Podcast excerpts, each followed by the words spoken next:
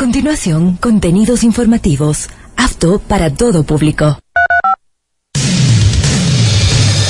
Radio Universitaria Católica, Ondas Cañaris, con sus frecuencias 1530, amplitud modulada y 95.3 FM, presenta Actualidad. El primer servicio periodístico de Azogues al servicio de la comunidad. Actualidad, entrevistas, comentarios y un enfoque diferente y profesional a la noticia.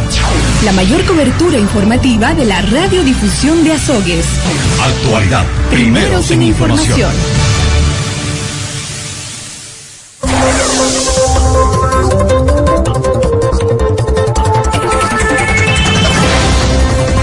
Son las 8 de la mañana, dos minutos, 8, dos minutos. ¿Qué tal? ¿Cómo están? Bienvenidas y bienvenidos a través de la señal de Ondas Cañaris, Radio Universitaria Católica.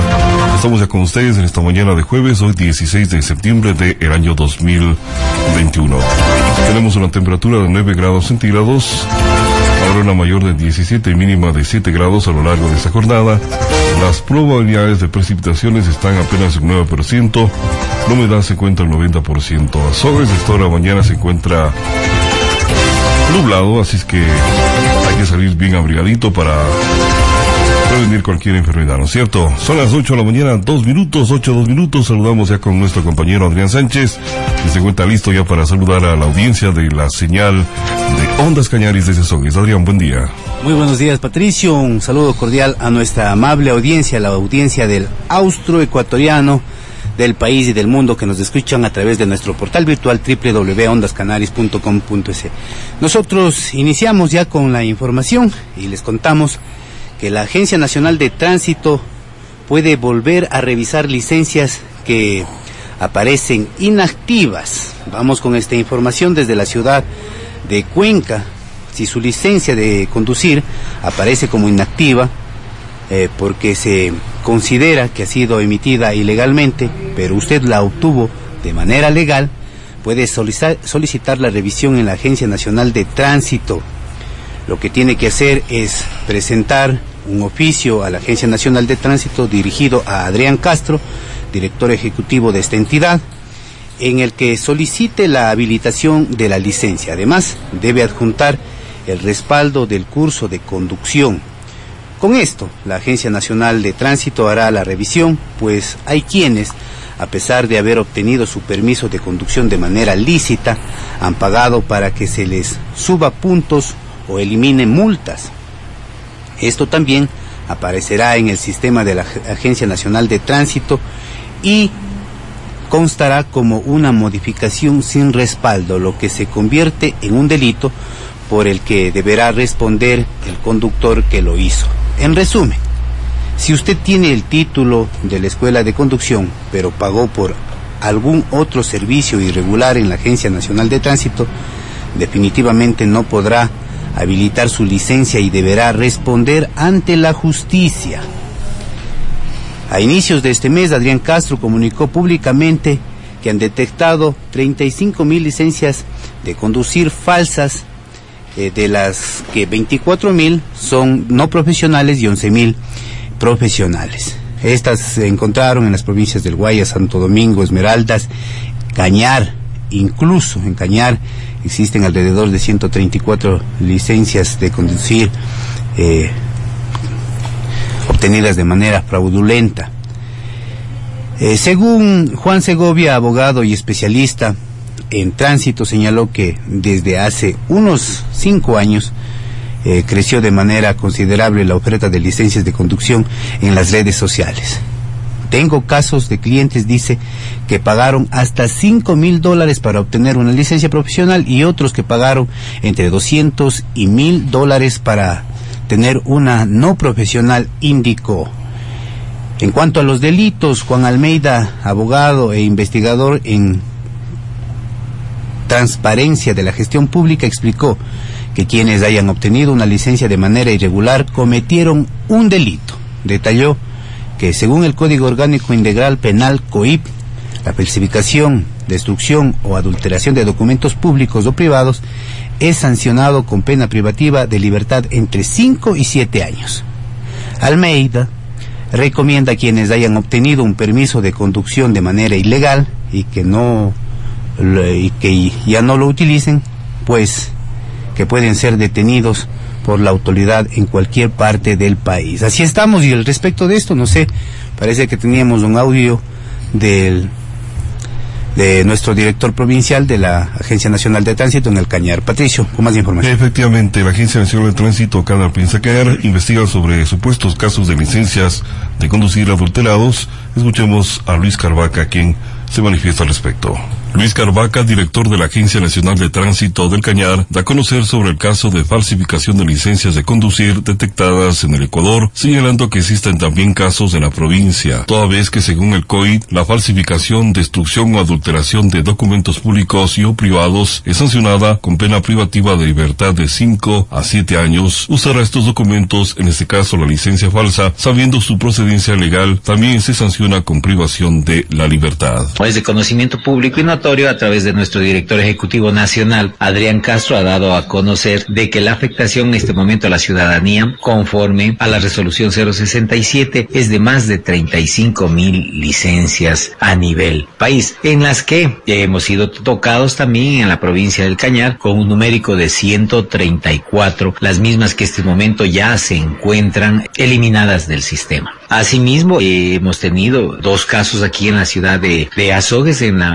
agencia, la agencia de tránsito, en la que se han acercado personas y obviamente al presentar su documento de conducción hemos podido observar en el sistema de que no cuenta con los documentos de respaldo, por lo que es nuestra obligación de haber presentado las, las denuncias respectivas ante autoridad competente, las mismas que ya están en su curso normal y autoridad competente sabrá esclarecer las responsabilidades y las investigaciones que en el campo de ellos les compete. En este caso, eh, al no constar en el sistema de no tener documentación de respaldo, obviamente nosotros hacemos de, el seguimiento y una vez que se comprueba, que son casos de personas que no han obtenido su licencia en la provincia del Cañar, sino la han obtenido en otra provincia. Entonces, ellos pueden hacer la renovación en cualquier eh, agencia de tránsito del, del país. Entonces, al verificar nosotros la documentación que debe constar en el sistema y no poder constatar esa información, nosotros iniciamos un procedimiento administrativo en el que eh, se esclarece de que no, al no tener documentación de respaldo se, se, tiene que dar de baja. Y obviamente para nosotros como representantes de la Agencia de Tránsito en territorio eh, nacional, que puede ocurrir en cualquiera de las diferentes agencias o direcciones de la, del país, eh, tenemos que poner en conocimiento de autoridad competente.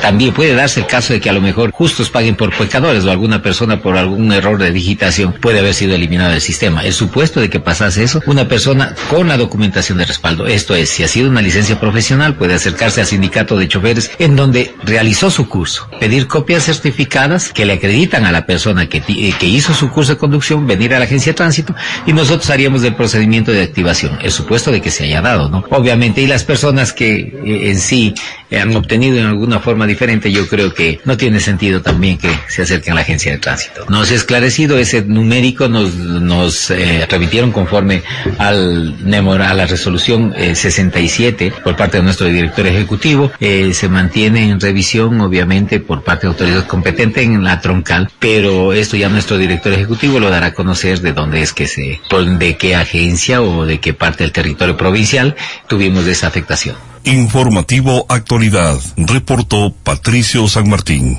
Estamos ya en las 8 horas con 10 minutos, 8 de la mañana con 10 minutos. Más adelante estará con nosotros eh, un, un ciudadano, uno de quien acudió a las marchas realizadas en la tarde de ayer.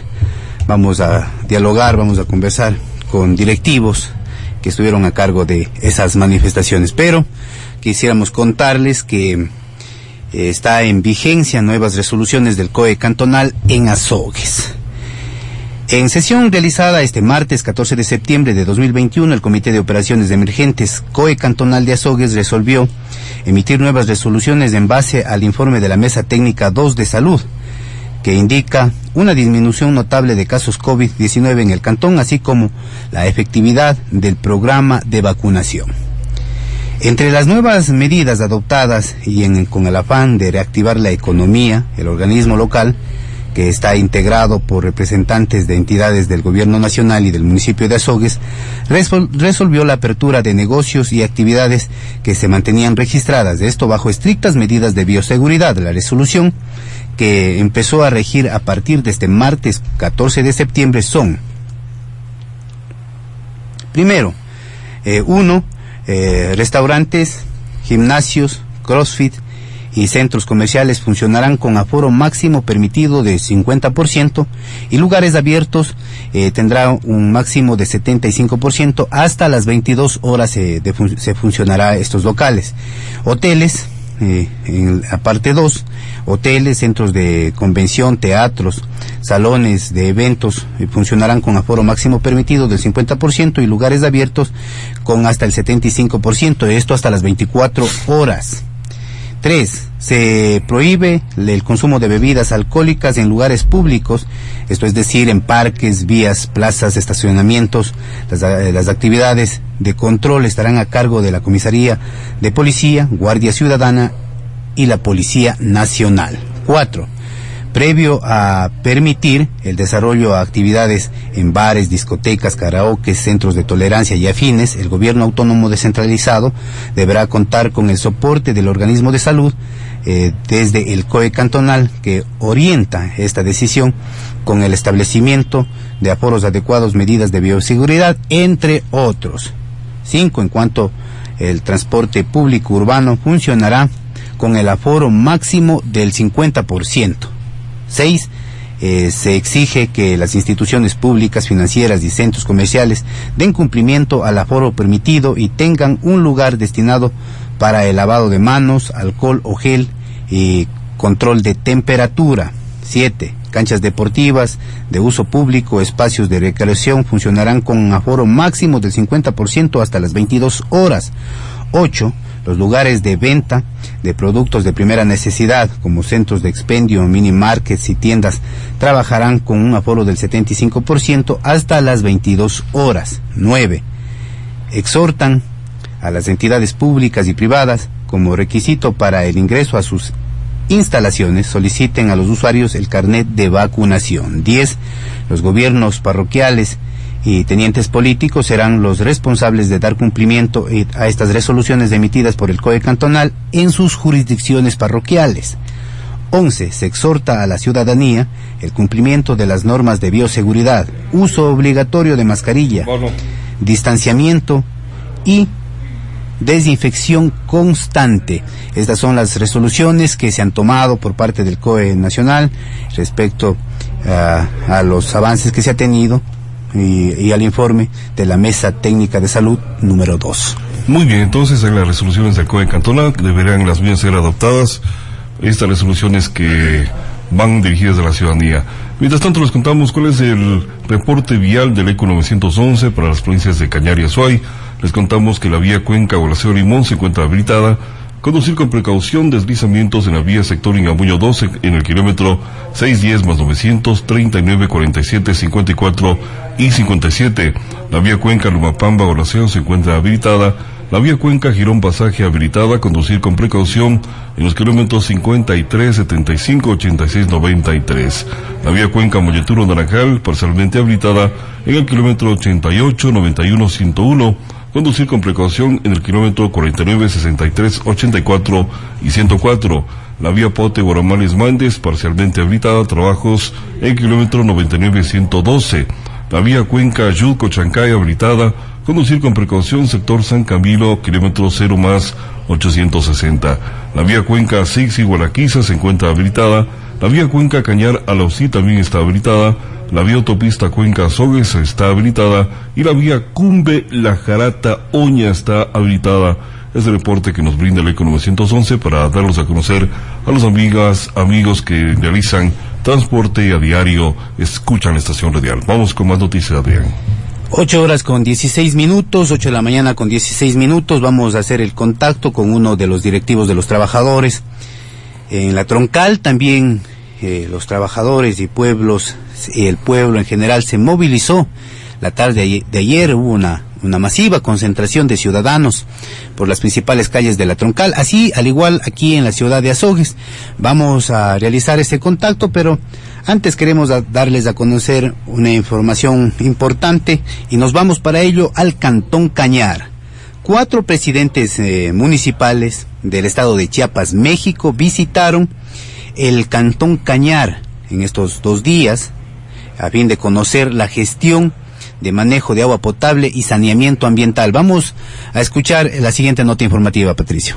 El GAD Municipal Intercultural de Cañar recibió la visita de cuatro presidentes municipales recién electos del Estado mexicano de Chiapas, la delegación llegó a fin de conocer el trabajo que se realiza en el Centro de Apoyo a la Gestión Rural de Agua Potable, Senagrab, entidad municipal encargada de la sostenibilidad de los sistemas de agua potable de las comunidades rurales del cantón. El alcalde segundo Yuxi dio la bienvenida a la delegación e indicó la implementación de esta nueva forma de ejecutar proyectos. Desde el año 2009, en el Cantón Cañar, se implementa una nueva forma de gobierno, un gobierno participativo e intercultural. Implementamos un modelo de gestión alternativo. Quizá ingresamos con muchísimos objetivos, con muchas propuestas, pero en el camino se irán presentando los obstáculos. Pero es importante ir superando estos obstáculos. Lo primero es trabajar en agua y saneamiento. Y a través de esa planificación participativa nos satisface que año tras año las peticiones de las comunidades referente a agua potable van siendo mejores. Nosotros tenemos cubierto en el sector rural alrededor de un 95% ya. Hemos superado, dotando de agua de calidad, agua segura, las 24 horas. Jorge Acero, presidente municipal de Berisobal, México, manifestó que esta es una oportunidad importante para intercambiar ideas y conocimientos para cumplir con las metas y alcanzar objetivos, ya que el acceso al agua y saneamiento ambiental son importantes para la salud humana. Reciban un saludo de nuestro gobernador del estado de Chiapas, el doctor Rutilio Escandón Cadenas. Asimismo, quiero agradecer el estar aquí a dos grandes amigos del pueblo de Berriozábal, al doctor Fermín Rigadas, director de Cántaro Azul, que ha sido un gran aliado para que nuestro municipio hoy tenga otra cara de frente a las comunidades rurales. También agradecerle a Pedro Carrasco, gracias amigo, por estar tan interesado en que nosotros tengamos esta oportunidad de intercambiar ideas y conocimientos para que podamos tener y cumplir con el objetivo 6 del acceso al agua y saneamiento. Hace tres años, a partir de un intercambio que inició acá, Berriozábal cambió la forma de ser y de ver las cosas. Gracias también a la gran y gran compromiso que tiene la regidora Yonali, que está aquí presente, y al licenciado Ervin, que también está aquí presente. Hoy el OMSCAS ya es una realidad en Berriozábal. Y ahora a nosotros nos toca hacer un gobierno de continuidad para seguir consolidando esta parte tan importante que nos toca a nosotros ver. Efectivamente, somos un Estado muy rico, pero a la vez también nos falta mucho por hacer en temas de agua rural. Y es por eso también que hago este compromiso con todos ustedes, con todas y todos ustedes, de refrendar todas las acciones posibles para seguir trabajando en equipo y en unidad, también con todos nuestros amigos presidentes municipales acá electos. Adrián Sánchez, Noticiero Actualidad. Muy bien, tenemos el contacto en esta mañana. Son las 8 de la mañana, 19 minutos.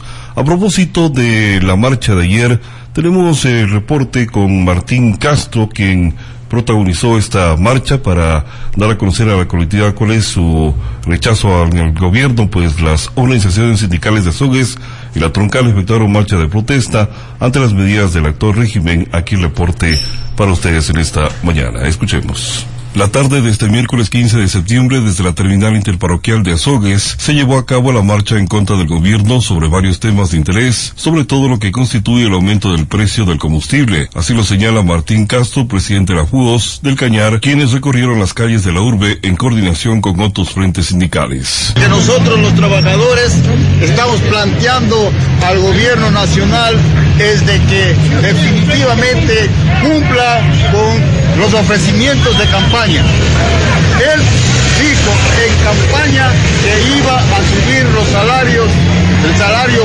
básico unificado en 500 dólares. Y eso vemos que eso no está cumpliendo. Más bien lo que ha dicho el presidente Lazo es de que, de que va por la privatización la privatización de la radio estratégica, la privatización del Instituto, Ecuatoriano de Seguridad y lo que es más, a los trabajadores nos ha dicho que va a hacer una ley paralela al Código de Trabajo.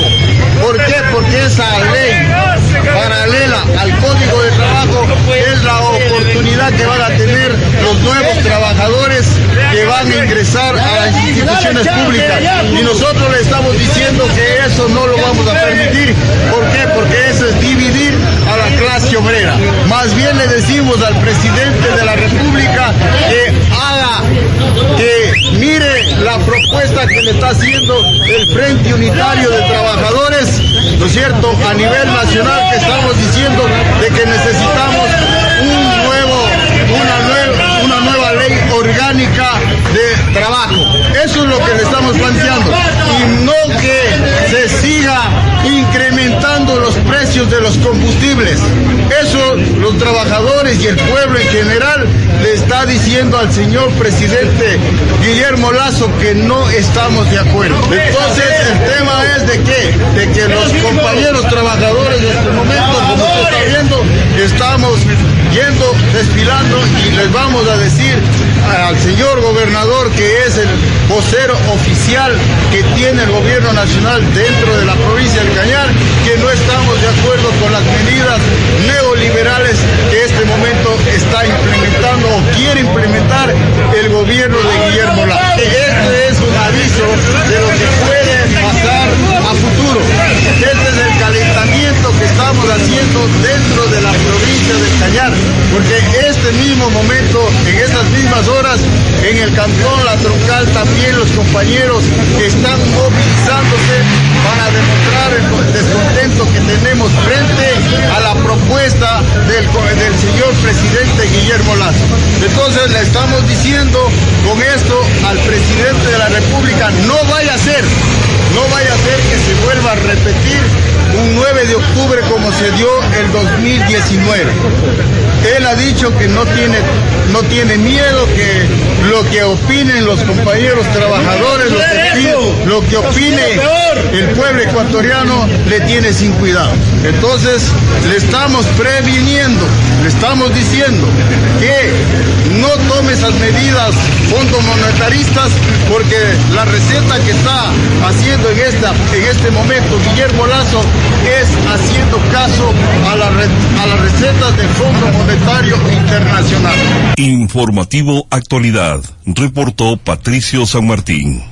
Ocho horas con 24 minutos. En minutos más estaremos contactándonos con Rosana Palacios. Ella es vicepresidenta nacional de la UNE, de la Unión Nacional de Educadores, y también eh, representante de los trabajadores. Nosotros más adelante vamos a continuar eh, con más noticias, pero hoy con más entrevistas, pero ahora queremos contarles que la Universidad Católica de Cuenca, la tarde, la mañana y tarde de ayer, informaron mediante una rueda de prensa que se retoma la construcción del Hospital Universitario Católico en Azogues y se pondrá en funcionamiento en más tardar ocho meses. Escuchemos la siguiente información, Patricio.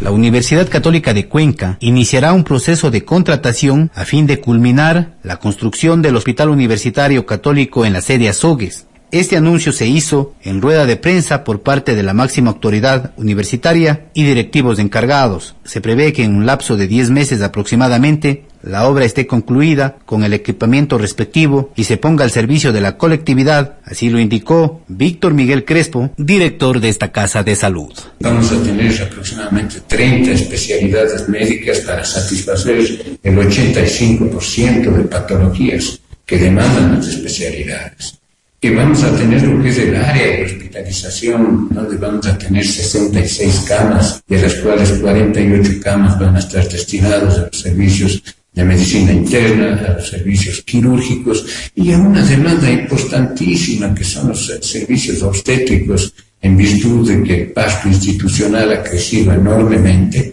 para bien de nuestro país y tiene que ser satisfecha con lo que es la prestación de los servicios hospitalarios. El presupuesto bordea los 13 millones de dólares para la conclusión de estos trabajos. La capacidad de resolución de problemas médicos será altísima. Se prevé superar el 85% de todas las patologías, indicó Crespo. Tres quirófanos inteligentes para lo que es las cirugías generales y cirugías de especialidades, que vamos a tener un, un quirófano especial para ginecobstetricia y un quirófano para la realización de urgencias. Este hospital va a tener seis camas de observación en el área de emergencia, va a tener ocho camas de terapia intensiva, va a tener cuatro estancias para lo que es neonatología y cuidado intensivo de recién nacido y una pasta importantísima que la ciudad lo va a sentir vamos a implementar un área de imágenes y de diagnóstico 24/7. No puede ser posible que nuestra ciudad a las 5 de la tarde en adelante no tenga un solo servicio auxiliar de diagnóstico imagenológico. Por otro lado, el jefe financiero Eugenio Mogrovejo, manifestó que para la terminación de la infraestructura y equipamiento del Hospital Universitario Católico de Azogues se hizo una planificación estratégica para el financiamiento, optimizando el uso de recursos financieros líquidos en 2019 y 2020, es decir, se ha generado calidad en el gasto de inversión institucional. Adrián Sánchez, Noticiero Actualidad. En actualidad, la libre expresión con los personajes que hacen noticia. Estamos ya en las 8 horas con 27 minutos, como estaba previsto, eh, como lo habíamos anunciado. Eh, estamos con Rosana Palacios, ella es vicepresidenta nacional de la UNE y también es eh, representante del Frente Unitario de Trabajadores. muy buenos días en la al otro lado de la línea se encuentra con nosotros, damos la cordial bienvenida, queremos conversar con ella varios tópicos y sobre todo referente a la marcha protagonizada ayer por trabajadores, por eh, eh, maestros y en fin, ciudadanía en general, que no está de acuerdo con las políticas que se está adoptando por parte del gobierno nacional. Bienvenida, muy buenos días. Buenos días, agradecerles a ustedes por permitirnos saludar a su audiencia y a todos quienes están principalmente los maestros, los padres de familia de este sector. Muchas gracias. Coméntenos eh, eh, respecto a las reformas de la Ley Orgánica de Educación Intercultural. Ustedes anteriormente realizaron una manifestación. ¿Cómo quedó eh, respecto a las reformas? ¿Se llegó a algún diálogo, algún consenso con el Gobierno Nacional? El 4 de septiembre en, la ciudad de Quito se desarrolló la décima cuarta convención nacional del Frente Popular y del FUT, que convocamos a las organizaciones sociales de base, pero también aquellas que nos sentimos afectadas por las políticas que implementan, que han implementado en estos 100 días y en los últimos 14 años también, y hemos sido afectados. En una de esas resoluciones, las más importantes, queremos eh, destacar, fue la, el compromiso de convocar a la unidad de varios sectores, los que no se encuentran en el FUD, en el Frente Popular, y contamos también con el respaldo de la, de la CONAIE en una acción que se resolvió para este 15 de septiembre que ya lo cumplimos, un mandato de de, la convención. Pero en la plataforma de lucha, lo más importante que podemos eh, decirles a ustedes es que estamos muy preocupados por la falta de palabra del señor presidente cuando justamente el 12 de agosto la Corte Constitucional ratifica la ley reformatoria a la Ley Orgánica de Educación Intercultural como constitucional, el 100%, todas las comas, todas las los artículos, todo le dice la Corte al gobierno que es constitucional y que proceda a cumplir de manera obligatoria la ley. El funcionario público, el mandatario principalmente, tiene la obligación de cumplir con la ley. Por lo tanto, nuestra presencia, nuestra convocatoria en las movilizaciones que estuvieron en en varias provincias en la ciudad de Quito se desarrolló con el objetivo justamente de que el gobierno debe escuchar al pueblo, a los sectores sociales, a los maestros, a los estudiantes, para que se invierta en educación como manda la ley y la constitución, para que se reintegren los maestros en el Cañar y en todo el país. Se despidieron a los maestros, alrededor de 10.000 maestros solo en pandemia.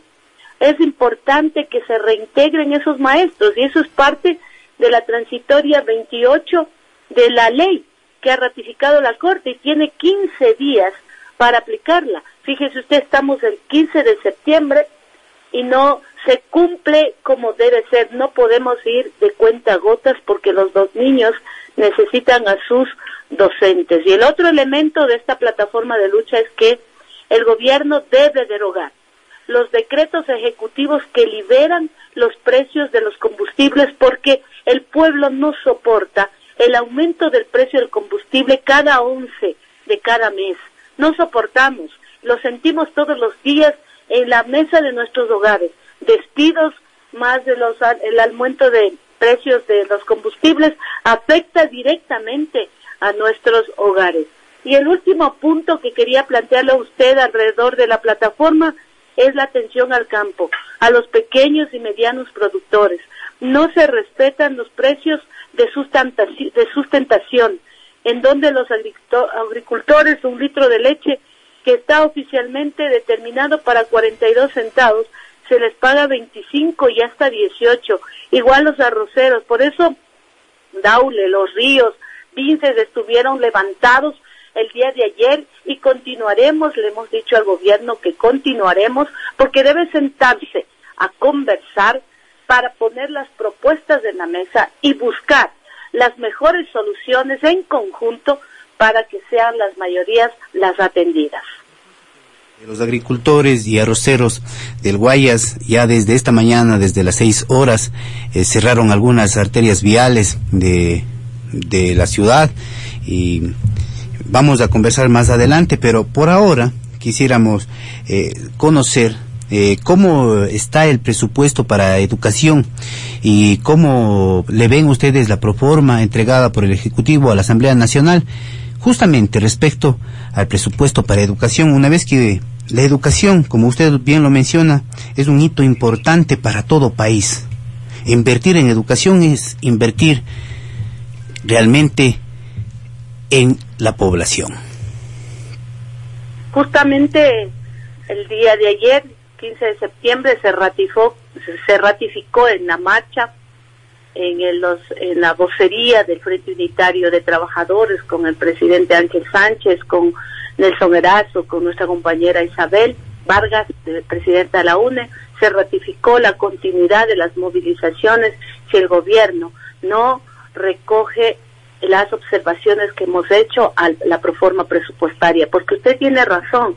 El 9 de septiembre los universitarios, las universidades, los empleados, los trabajadores de las universidades del país se movilizaron para decirle a los asambleístas de todo el país de que debe recuperarse lo recortado en el presupuesto, en la proforma presupuestada presentada por el gobierno, que debe recuperarse el recurso para educación. No puede no puede entenderse que para reactivar la economía se deje sin presupuesto a educación, a la general y a la universitaria. Le pongo un ejemplo de la, de la, de la educación general.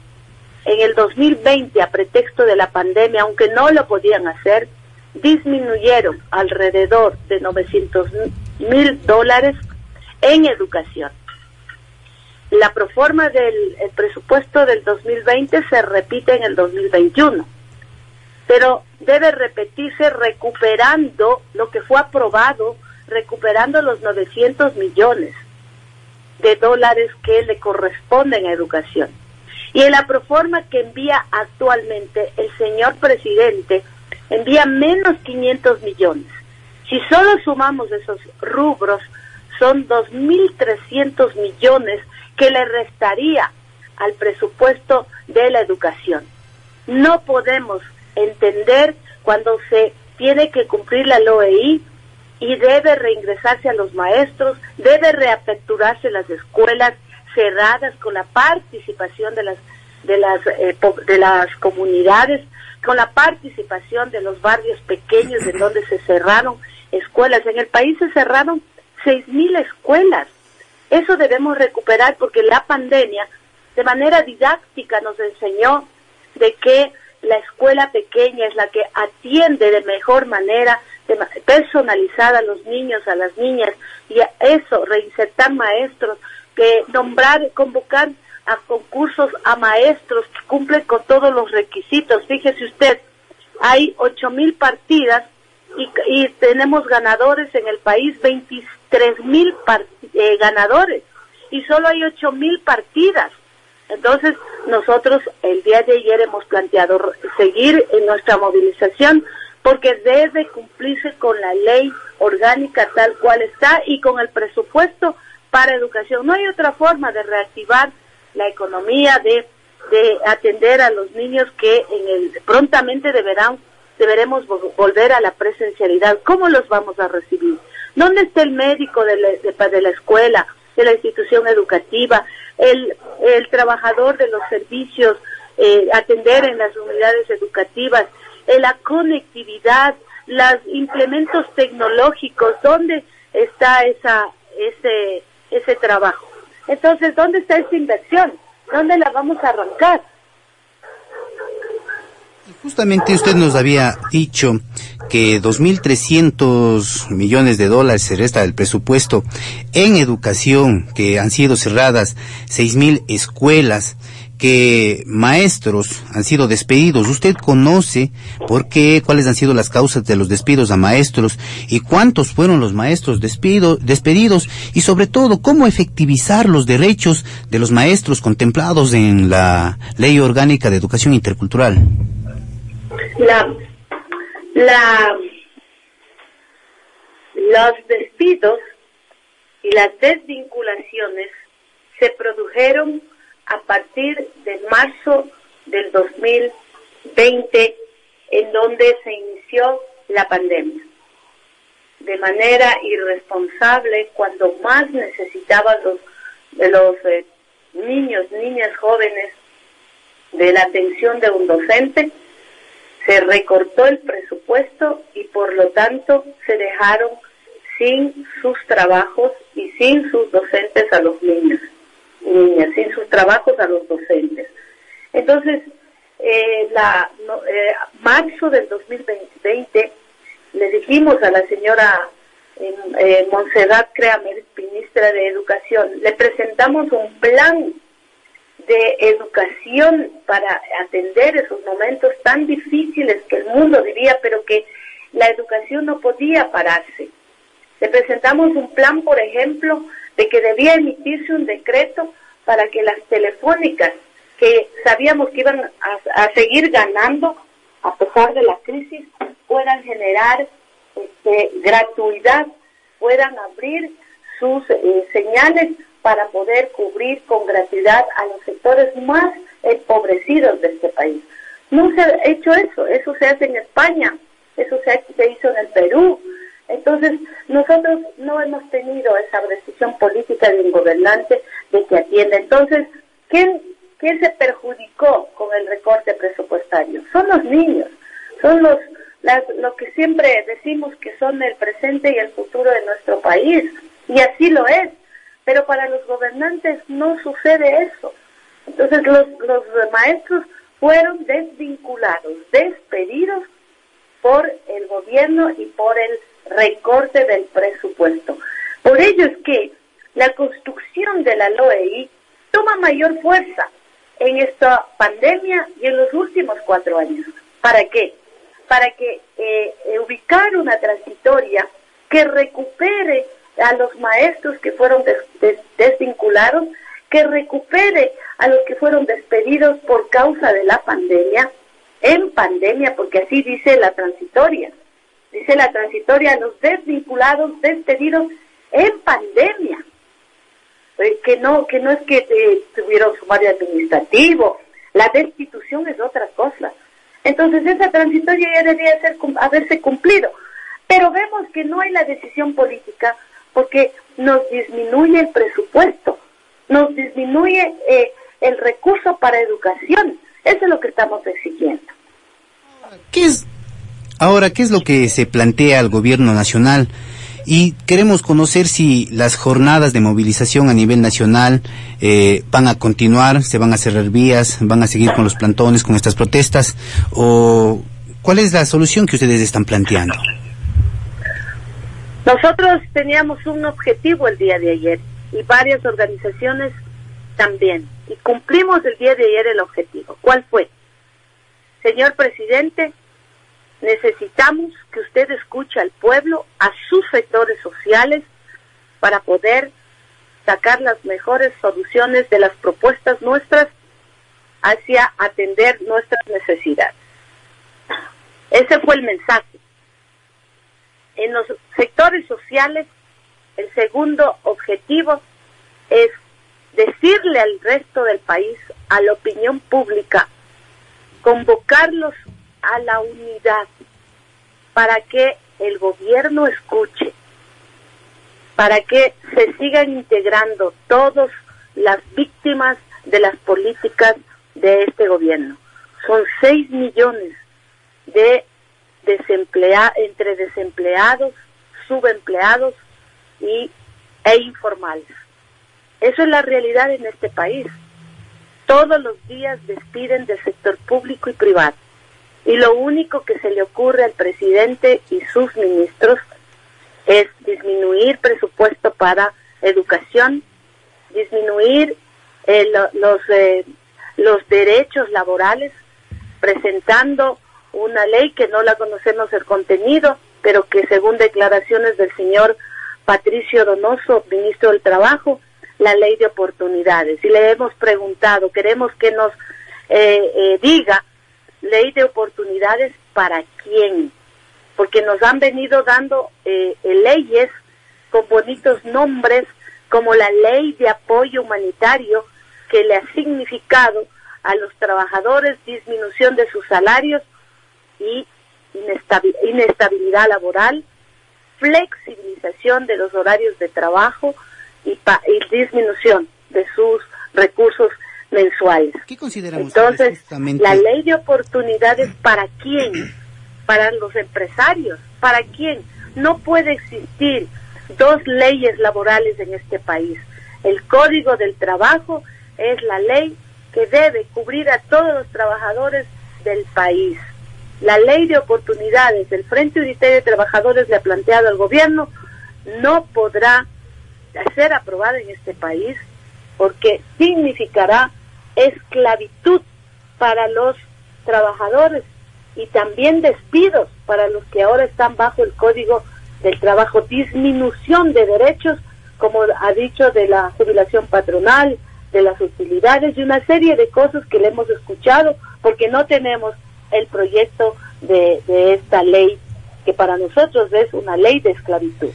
Y justamente en este sentido, es una lucha diaria, es una lucha de años que se ha venido dando por parte de los sectores sociales para alcanzar estos derechos y ahora van a, están disminuyendo, como usted lo ha dicho, con esto de la flexibilización laboral.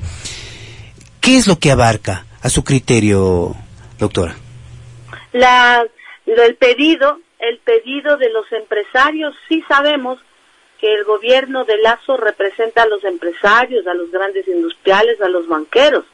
Sabemos eso pero eh, tiene también un pueblo que escuchó sus, sus propuestas de campaña y que dijo que iban a elevar el salario a 500 dólares, que se iba a tener libre ingreso a la universidad. Entonces hay una, una profunda decepción de los jóvenes cuando se les presenta otro examen cambiado el nombre. Entonces, esta ley de oportunidades abarcará porque no la conocemos, solo hemos escuchado lo que dicen que va a ser la chambita, que va a ser la, el, el, trabajito, que van a tener tiempo, tiempo para estudiar. El código del trabajo recoge en estos momentos la jornada parcial, pero con derechos, con derechos. En la ley de oportunidades se pretende, de lo que nosotros hemos podido intuir de las declaraciones del gobierno, de que se pretende llamar a cualquier horario sin lo que se considera horas extras o el, el recurso cuando se trabaja en el descanso obligatorio, que es sábado y domingo. Entonces, a pretexto de que no hay tan, que hay tanto desempleo, entonces hay que violentar derechos. No, no. Eso hemos sido enfáticos, el Frente Unitario, el Frente Popular, de que no vamos a permitir una ley paralela al Código del Trabajo. Aquí no puede haber trabajadores clase A y trabajadores clase B. Todos los trabajadores de este país deben estar amparados en, con sus derechos. Por cuestiones de tiempo, eh, nos tenemos que despedir. Despedimos a la entrevistada de hoy, a la doctora Rosana Palacios. Ella es vicepresidenta nacional de la UNE. Eh, gracias por haber aceptado nuestra invitación. Estaremos platicando, dialogando respecto a estos temas y sobre todo a las jornadas de movilización, si se van a continuar con las mismas. Queremos decirles a ustedes muchísimas gracias y también fruto del, del día de ayer, eh, la señora ministra de Gobierno nos ha solicitado tener una reunión el día de hoy a las 14 horas 30 eh, con el Frente Unitario de Trabajadores del Frente Popular. En, en esta reunión vamos a plantear cuándo la reunión es el único tema, cuándo la reunión con el presidente. Y con el señor presidente vamos a estar los tres referentes del país, el Frente Unitario de Trabajadores, el Frente Popular y la CONAGI.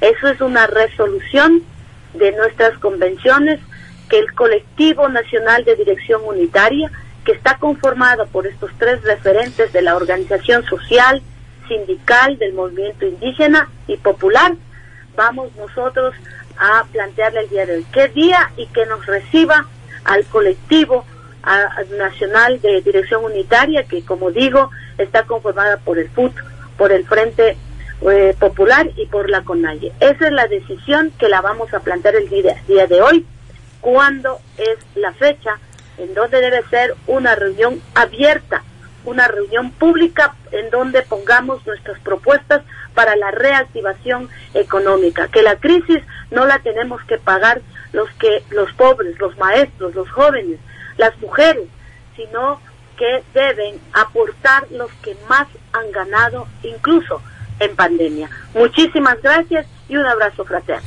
Gracias a ustedes. Estuvimos con la licenciada Rosana Palacios. Ella es vicepresidenta nacional de la Unión Nacional de Educadores. Y nos ha comentado ahora último que hoy a las 14 horas 30 mantendrán una reunión con parte del el Buró del Ejecutivo. Nosotros estaremos expectantes también. Y, por un lado, hay esperanza, porque se ha abierto al diálogo el gobierno nacional. Entonces, vamos con más noticias, Patricio. Efectivamente, pero vamos a hacer una ligera, una ligera pausa para comerciales. Tenemos eh, la cuña pautada para esta mañana, así que volvemos de silla con ustedes. A continuación, contenidos publicitarios. ¿Aún no tienes internet Wi-Fi en casa? Conéctate con Telecable. Inicia un nuevo año lectivo con seguridad, máxima velocidad y sin cortes. Cero costo de instalación y router Wi-Fi gratis. Tú serás el mejor de la clase con Telecable. Adquiere tu plan de internet desde 40 megas a tan solo 19.99 y aprovecha de la super promoción. Televisión 85 canales, 40 en HD, más internet. Telecable en Azogues, Bolívar 837 y General Enríquez. Teléfono 2248-120. Telecable. Fibra óptica, tu mejor opción. Síguenos en Facebook e Instagram como Telecable. Iniciar tu negocio quieres. Con CB puedes. Si tu auto nuevo anhelas. Con CB llegas. Si una casa renovada sueñas. Con CB la diseñas. Si un computador necesitas. CB te facilita. Si pagar una deuda deseas. Con CB no esperas. Tu crédito en menos de 24 horas. Con CB todo es más fácil. Todo es más rápido. CB Cooperativa, tu mejor futuro. ¿Tienes el deseo de ayudar a las personas? El Centro de Educación Continua de la Universidad Católica de Cuenca te invita a formar parte del curso de Formación en Auxiliar de Atención Prehospitalaria para Médico 1, en el cual podrás aprender emergencias médicas, aspectos legales y de bioseguridad, la evaluación de la escena, anatomía, el cuerpo humano y fisiología, evaluación del paciente y métodos de triaje, manejo del trauma, politraumatismos, heridas, fracturas, hemorragias y shock. Curso teórico práctico. Para mayor información, comunícate al WhatsApp 099 52 96 569 o 098 40 21 207. Actualidad en los sucesos, en los sucesos. Oportunidad en la información. Crítica constructiva a los acontecimientos. Análisis objetivo con nuestros articulistas. Y orientación a nuestra comunidad. Con el sano entretenimiento en la diversidad de temas. Educativos. Sociales. Tecnológicos. Culturales. Científicos y más en el primer diario del Cañar. Diario Portada. Con circulación provincial. Cómprelo en los cantones. Dele. Ciblián, Cañar, El Tambo, Cuscal, La Troncal y Azogues. Diario Portada, el primer diario de la provincia del Cañar. Fin de la pauta comercial. El austroecuatoriano, bien informado. Con las noticias del momento. Muy bien, vamos a continuar. El tiempo sigue su marcha. Son las 8 de la mañana con 52 minutos, 8.52 minutos. Y les contamos que el gerente del hospital Homero Casarín Crespo, acá de la ciudad de Azogues, solicita a la ciudadanía y a continuar con los protocolos de bioseguridad y a vacunarse a fin de que no se incremente más casos de COVID-19 acá en nuestra ciudad y provincia de Cañar. Escuchemos este importante reporte que nos da a conocer nuestro compañero Adrián Sánchez. Byron Tello, gerente del Hospital Homero Castanier Crespo, indicó que en estos días ha incrementado el número de pacientes COVID. Se trata de pacientes que no recibieron la vacuna, por lo que hizo un llamado a que la población se vacune. Además, la colectividad debe mantenerse vigilante y no bajar la guardia, ya que la crisis sanitaria continúa. Instó a mantener todos los protocolos de bioseguridad para todo evento público. Son pacientes que se encuentran en la parte de hospitalización en cuidados básicos con una necesidad de oxígeno eh, pequeña. Realmente son pacientes, dos de ellos que no tienen la, ninguna de las dos vacunas y uno de los pacientes presenta una sola dosis de vacuna. Por lo tanto, vemos la importancia que, que hace la, la, vacunación contra el COVID para disminuir el número de, de, casos.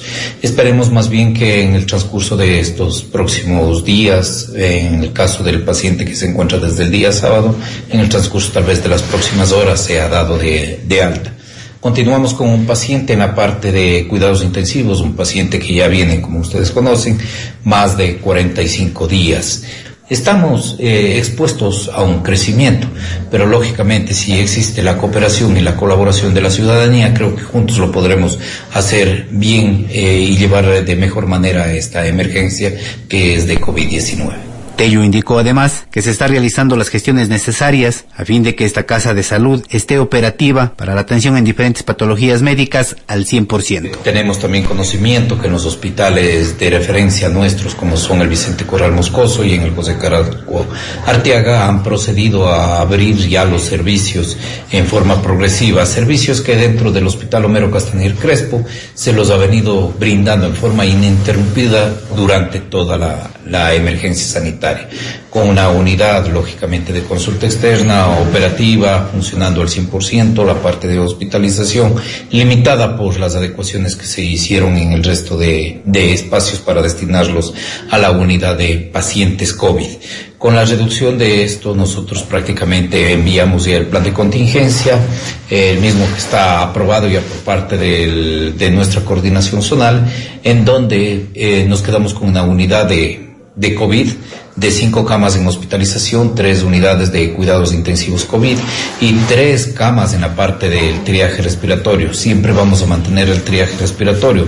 Hay que mantenernos con absoluta responsabilidad, puesto que el ser casa de salud y sobre todo un hospital centinela que fue declarado por parte del Ministerio de Salud, tenemos que hacer las acciones pertinentes con la finalidad de contar y continuar prestando la atención a pacientes COVID.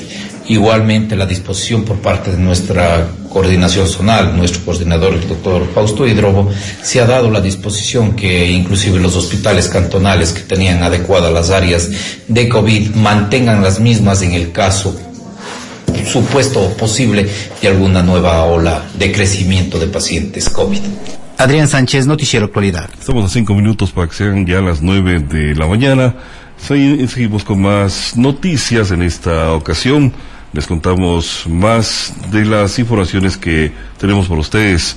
Les contamos que el CID en Azogues entrará en funcionamiento en los próximos meses. Igualmente, Adrián Sánchez nos reporta referente a este tema. El rector de la Universidad Católica de Cuenca, Enrique Pozo Cabrera, anunció que el próximo ciclo estará en marcha ya el Centro de Investigación, Innovación y Transferencia de Tecnología CITT en la ciudad de Azogues. Además informó que los estudiantes de enfermería contarán con un nuevo aulario durante el retorno presencial a las aulas universitarias. Indicarles a la colectividad que para el próximo ciclo estará ya plenamente en marcha en la ciudad de Azogues el Centro de Investigación y Transferencia de Tecnología, para que ellos tramiten, trabajen, ausculten 11 programas de investigación en Derecho, Política, Justicia y Comunicación y Participación, Equidad e Inclusión, Formación y Desarrollo del Profesorado, Educación Inclusiva y Desarrollo de la Diversidad, Educación y Actividad Física y Deporte, Desarrollo Regional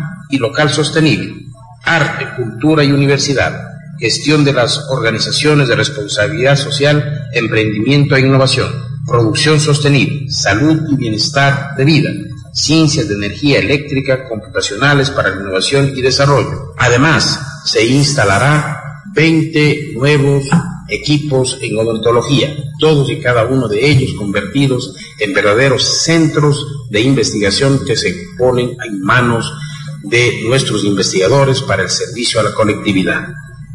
Además, hoy también dejamos ya entregando a la colectividad el nuevo aulario de la carrera de enfermería. Actualmente, en lo que se refiere a la parte de infraestructura de lo que será el CTT, se encuentra en un 80%. Y respecto a la adquisición de equipos, Moisés Matubelle, director administrativo, manifiesta. Referente a la terminación y el equipamiento propio del edificio de investigación, el presupuesto está sobre 1.470.000 dólares. Trabajamos directamente con ustedes, con área financiera. Se encuentra terminado, cancelado, ya más del 80%. Nos falta un rubro que es la terminación del, tema de los, de, los, de acabados. Hay unos dos contratos que están culminando y después que terminen esos se harán. Esos están afectados directamente al COA de la jefatura administrativa. En lo referente a la tercera y cuarta planta, eh, ahí va completamente el tema académico y el tema de investigación. Adrián Sánchez, Noticiero Actualidad. Un minuto nos separan ya de las nueve de la mañana. Amigas, amigos oyentes, llegamos hacia la parte final de acá del informativo actualidad, correspondiente esta mañana de jueves, hoy 16 de septiembre del año 2021. Gracias por habernos sintonizado, se queda ya con ustedes. John Lester está listo para contarles de seguida el programa deportivo luego de la pausa comercial. Nada más de esta parte, una feliz mañana. Aquí concluye su informativo actualidad. Los hechos que hicieron noticia con la veracidad que nos caracteriza. Actualidad. Actualidad. En noticias siempre con la verdad. Contenidos publicitarios. P.